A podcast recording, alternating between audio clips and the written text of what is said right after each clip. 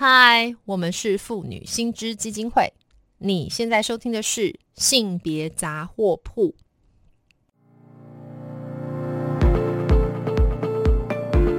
从新闻看性别，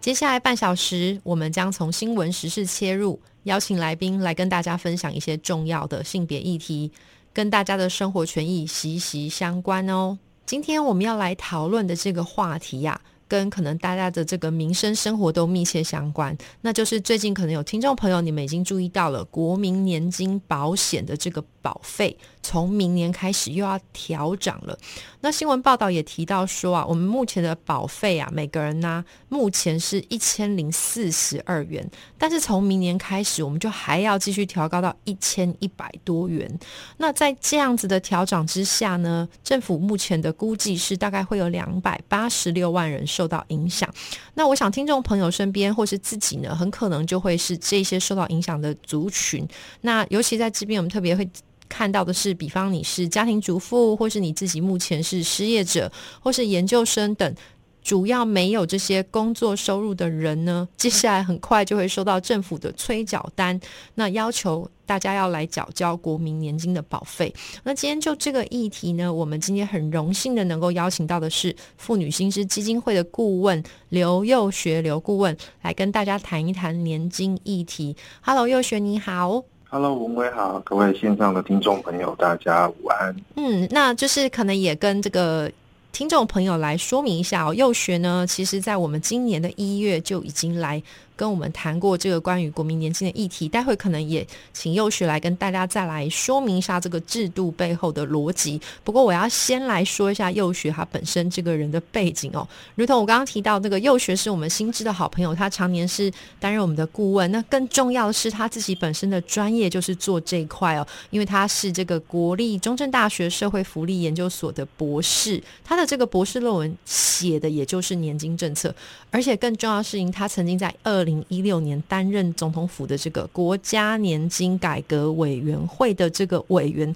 所以今天真的很荣幸邀请幼学。那幼学可不可以麻烦你啊？我记得先前一月份我有邀请过你哦，来跟我们谈什么是国民年金制度。那我记得那时候又学用了一个词汇来形容，叫做“弱弱互保”的制度。是，而且这个看起来好像是我们台湾独创。可不可以请你啊？再很快速的跟我们听众朋友说一下这个国民年金，呃，它背后的逻辑，还有呃，老实说，我想听众朋友可能收到催缴单的时候也会感觉困惑啊，我现在就没收入，那我现在还要缴保费，那我不讲缴保费可不可以？会不会有什么后果？又选是。的确哦，因为我我我记得我们今年时间过得很快，一一月份的时候有接受文威的访问，嗯，那时候的时间时时间点上好像是这个国民年金十年大限这个催缴，呃，最后的时间，对，所以我们刚好利用了那个机会讨论了国民年金的这个制度。那时候其实有提到弱弱相保的这个概念，嗯，那我我想这个概念，呃。是基于这个国民年金的一个制度的设计，呃，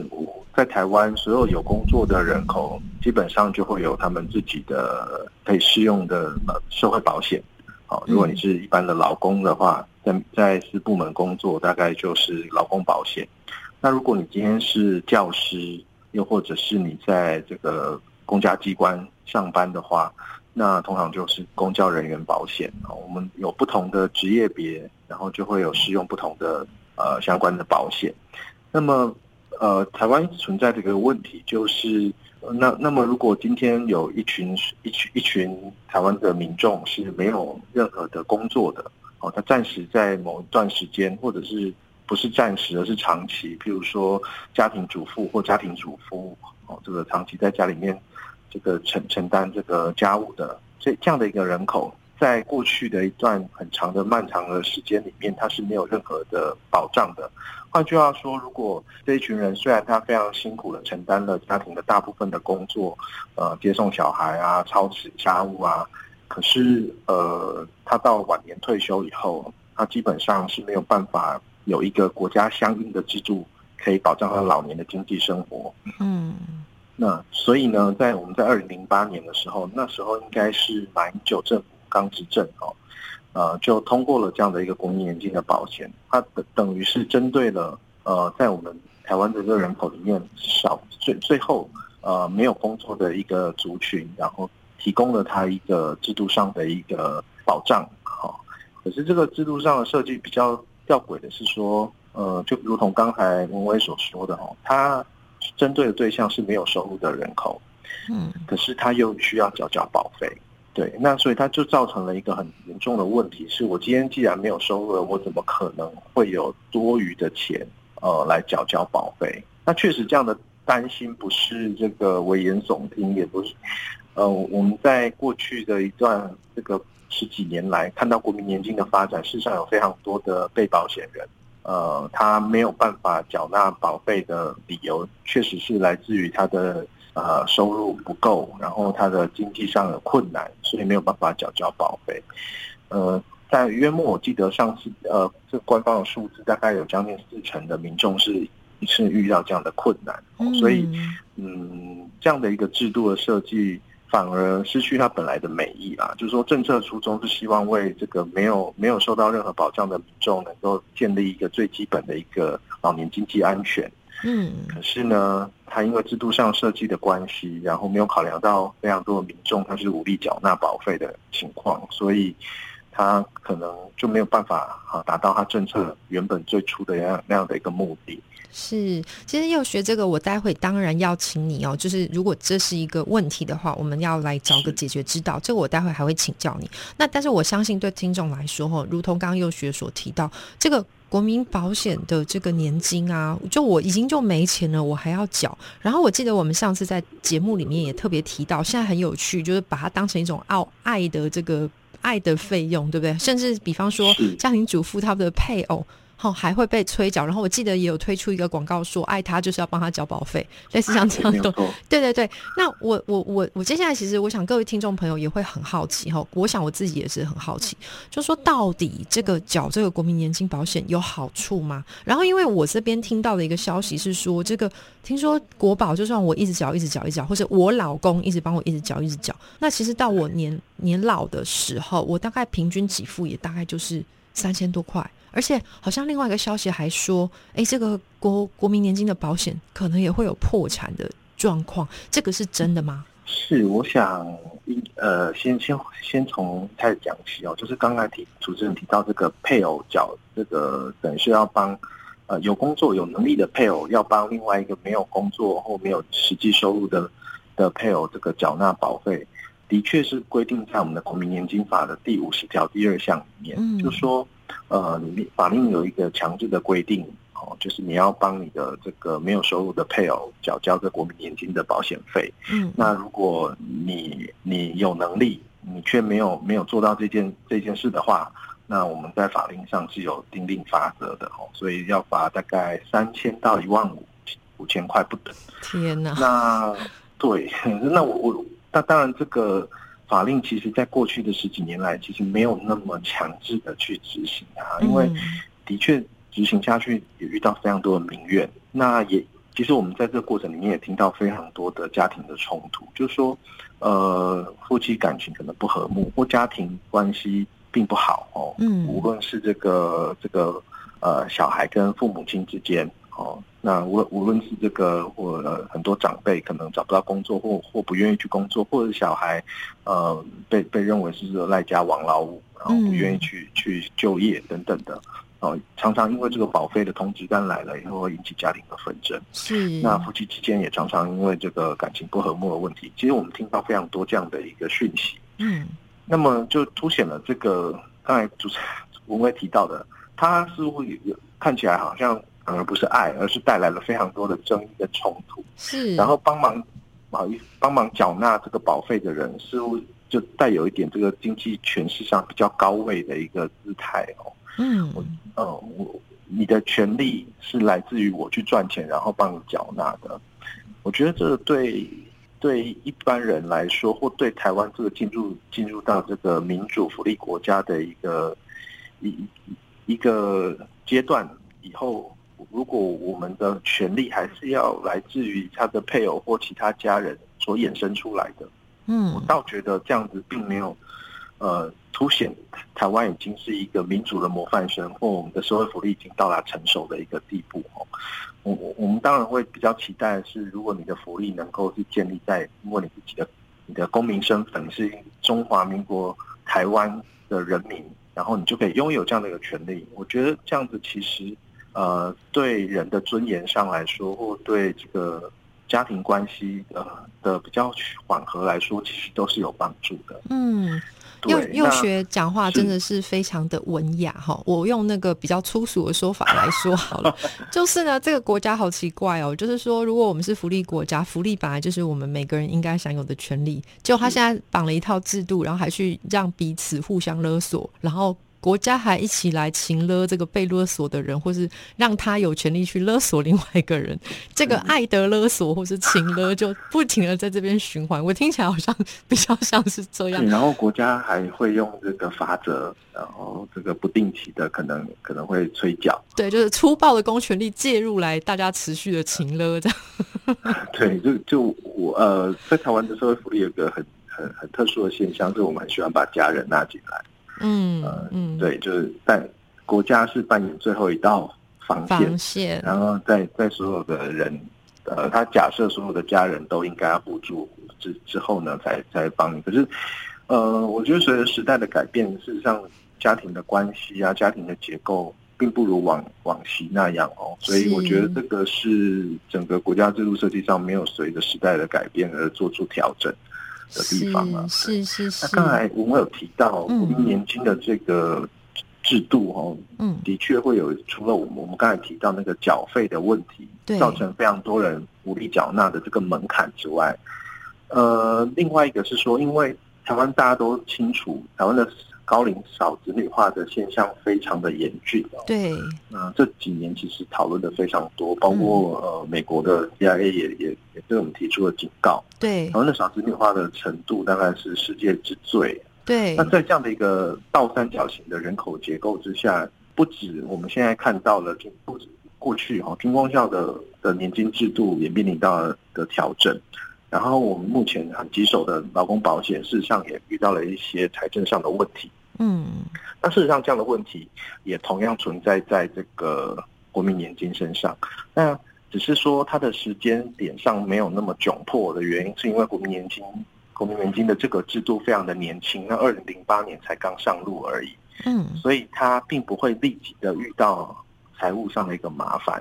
好，因为。大多数的被保险人都还不到这个开始领取年金的年纪，就是制度还没有成熟。是，对。那可是呢，我呃，根据这个官方所做的一个精算报告，确实国民年金也会如同其他年金保险一样受到人口老化的影响，所以在这个不久的将来，同样的，它也会遇到这个。呃，收支逆转的问题，就是说，今天缴纳保费的人跟以及缴纳保费的金额是少于这个开销的啊，这个制度的支出，是，所以一开始会收支逆转。那当然，国民年金因为目前都还有一个累积的基金嘛，哦，所以收支逆转一开始这个不用太担心。可是因为如果持续的收支逆转，那当然最后这个基金就会用罄嘛，哈，就会出现我们比较担心的，呃，媒体上比较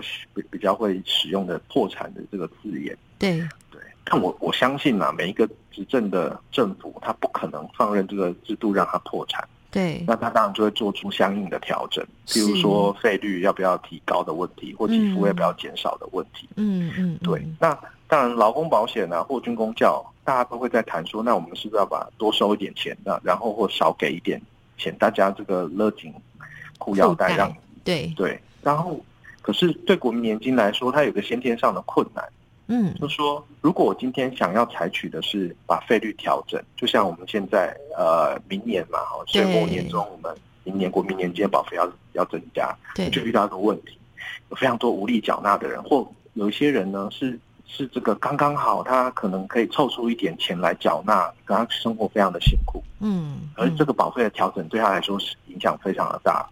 缴不起的人，他可能就就更缴不起。对，然后呢？可能本来是刚刚好可以通过那个缴那个那个那个金额的人，他现在可能就变得变成缴不起。是，所以这样的一个情况之下，呃，我们可能会把更多的弱势的民众拒于这个这这个门外。嗯，让他没有办法进到这个保障来。那另外呢，如果政府想说，那如果因为财务的危机，那我来改改善我的这个给付好了，让大家少领一点。就如刚才文威说的，其实国民年金的给付的水准并不高，哦，可能三四千块的是多数。对。然后如果你真的缴缴纳满满这个四十年，嗯，哦，四十年，然后你缴了这个，呃，每每个月都按按按时缴纳，统计起来大概每个可以领每个月可以领到九千多块。所以其实这个额度也是非常的非常的少，对，哦，我想我想九千块要要获得一个比较安稳的保障是有困难的，对对。所以在这样的一个情况之下，我我相信等每一任政府大概都不可能去去想要去去把它的底付降下来，对对。他已经领的够少了，你还去弄他，对。那当然就会衍生出来的是另外一个老年贫穷的问题，是就会变是政府在执政上的一个麻烦。嗯，对，是，所以我觉得政府在这个制度上，未来如果碰到财务危机，我觉得是动弹不得啊。哇，对，最安全的方式大概就是拿出就是税收，然后去补贴嘛。对对对。可是我们要知道一件事，就是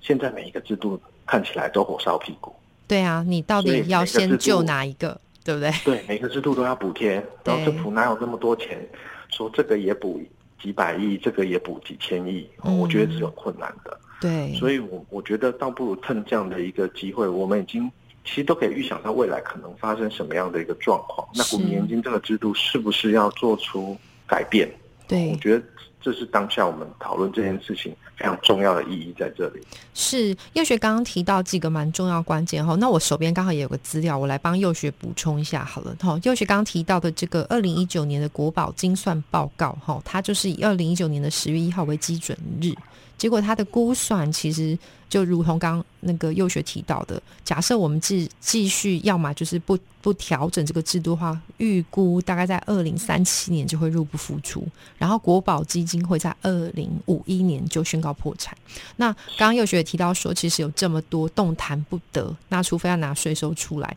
那。除此之外，其实我也想要稍微来问一下幼学哈，因为这跟幼学自己的研究相关。就是呃，你刚好提到说，如果看起来这个保费缴的少，然后将来会入不敷出，然后政府又不可能去调降这个保险的这个呃给付的数额，那这样看起来好像。首当其冲哦，会受到影响的就是一些贫穷的老年人。那这个贫穷老年人，尤其又以女性居多，因为刚刚已经提到了嘛，多数都是这个没有工作的女性嘛，家庭主妇，好才会才会需要缴交这个国民年金。那所以我们都称之为这个所谓的贫穷阿嬷哈。我其实自己也知道，就是幼学刚刚提到说，我们现在的那个老老老年。的这个超高龄社会的这个情况是非常严重，可不可以请那个幼学来跟听众说明一下？吼，你的研究啊，目前你所看到这个所谓的阿嬷贫穷，贫穷的阿嬷，阿嬷的贫穷这件事情到底有多严重？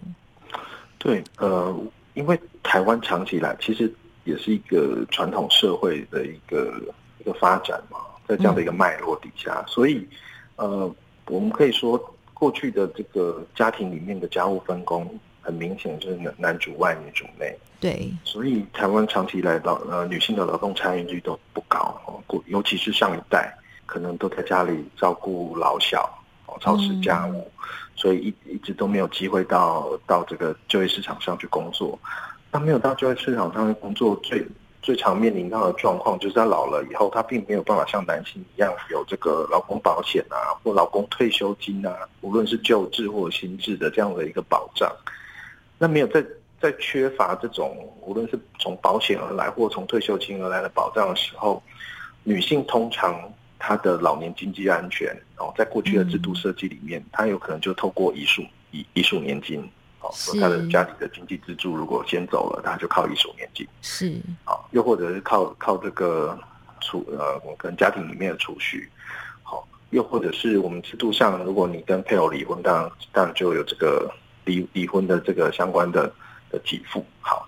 我们大概过去都透过这样的方式，好。另外一个最大宗的，我们我们看到的，哦，这个呃所谓的老老年女性在退休以后，在老在这个高龄的这个退休的过过程里面，最长最长的呃也是最最大宗的经济支柱，就是来自于这个子女的奉养，是。是，所以呃，我们基本上就是一个靠靠家人，嗯，的一个的一个一一也不算是我们也不算一个制度啦，就是说我我们大概很清楚的把这样的一个责任又界定在这个子亲亲子之间，是，所以这样会遇到一个问题，就说如果我们看到未来的世代的工作的青年，事实上他可能在一个。贫穷，工作贫穷的一个状态里面，嗯，他薪水不高，工时很长，对，对，他已经不敢生了，对，那另外呢，他却又要负担这个父母亲，呃，老年的经济安全，责任也在他身上，对，所以他基本上是一个蜡烛两头烧的情况。如果他今天有生小孩，那是三头烧啊，对，居高不下。然后又要负担父母亲的费用，那我们要知道，无论你是聘请这个外籍看护，嗯，或者是你到住到这个养护机构里面去，一个月三四万跑不掉。对对对，我都还没有加那些耗材的钱。对对，所以其实负担是非常非常的沉重，就不只是你给他零用钱花用，他有可能会有长照上的需求。嗯嗯，对，那那这样就是一个非常等于是一个非常非常严重的问题。所以，呃，特别又是在我们知道女性的平均余命又比男性又来得长，对对，所以她其实，在整个高龄高龄的一个生涯里面，她沦入这个贫穷的机会是高于男性的，是是，所以才会衍生我们刚才提到的那个贫穷阿妈的问题，对，因为过去一直没有参与劳动市场，然后制度又没有保障，嗯，然后等于你要靠子女，对，然后你就会变成压垮子女的最后一根稻草。对对，我觉得这样子是一个恶性循环。然后同样这样子的呃，在金钱压力下的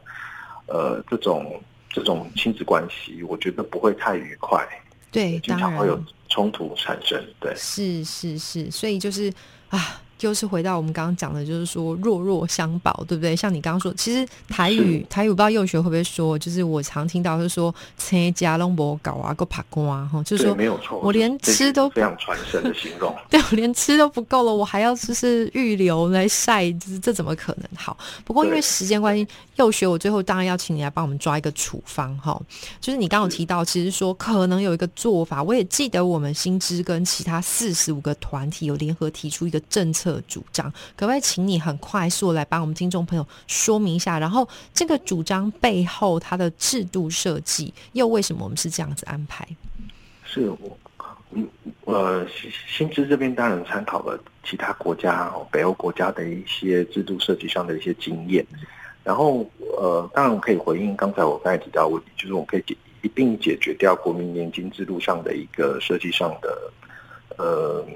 矛盾吧，嗯，用用矛盾这样的字，然后又可以又可以这个凸显台湾这个作为这个民主福利国家对待民众的权利上，呃是非常的重视的，然后也可以解决这个老年贫穷的问题，哦，以及呃能够化解掉我们刚才提到的那个，因为现在台湾还是一样哈，子女奉养的一个情况非常的普遍，那当然可以为了减轻年轻人负担，所以我说如果。薪资这薪资这边能够提出一个哦，用税收制的基础年金作为全体台湾人的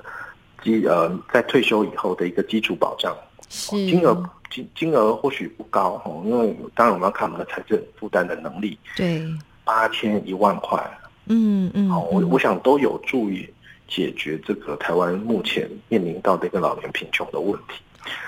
这个钱从哪来？我就要问这个问题。是哈，我都没有错，因为其实我们因为在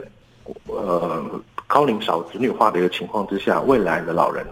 老年人口会越来越多，当然这是会一个比较沉重的负担。嗯，那可是我们看到其他国家的制度设计上哦，有有有很多的经验可以提供我们参考。是哦，比如说我们在制度上能够用税收的方式哦，针对比较有钱的老年人可以做进行呃课税。是，然后。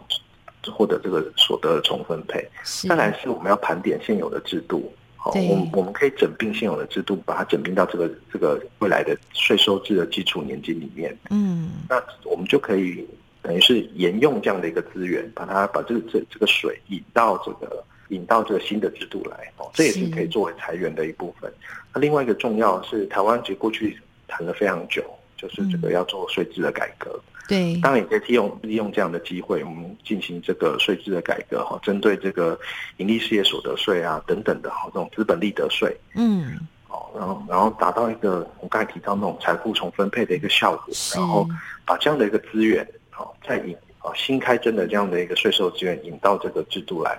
那我那当然制度本身也也可以有一些其他其他的呃。设计啦，哦，比如说，呃，如果如果税税我们不愿意采取课税的话，当然可以有排付啊等等的哦，就说那比收入比较高的人是不是可以就就不要不要适用了？对，对对对，我们大概会有几几种的思考哦，是可以让这个财政上哦我们这个不会因为我们实施的这这个制度而而而导致这个太过沉重的负担。是我快速来帮幼学刚刚提到几个蛮呃重要的点来做一个结论哈。那首先就是当然很重要，就是这个我们一定要重新来建构制度，然后要盘点。那更重要的事情是我们的政府要负起责任啦，不要每次谈到增税，然后增税的目的其实是为了一个负责任做法，然后增税的对象我们今天要可能去重新盘点，对不对？可能是企业面啊，或是富人面，这些其实都可以纳入考虑。我想呃政府。应该是我们作为人民的这个整体制度保障的最后一道防线哈。我想这个应该要是能够达到这个幼学刚刚提到的财富重新分配，让老有所终，所有的人都活得有尊严。我想不知道我这样子的结论，幼学 没有错，是是是，好，那精准，谢谢幼学。那因为今天时间的关系，很可惜没有办法能够再听幼学多来分享这些事情。那希望之后还有机会哦。谢谢幼学。嗯，谢谢你，好，拜拜。嗯，好，拜拜，拜拜。如果听众对于我们今天谈到的老年的这个女性保障议题有兴趣的话，可以到我们妇女新知基金会的脸书粉专按赞追踪，或是 follow 妇女新知的 IG 网站。当然，我们更欢迎小额捐款，支持我们继续争取性别权益哦。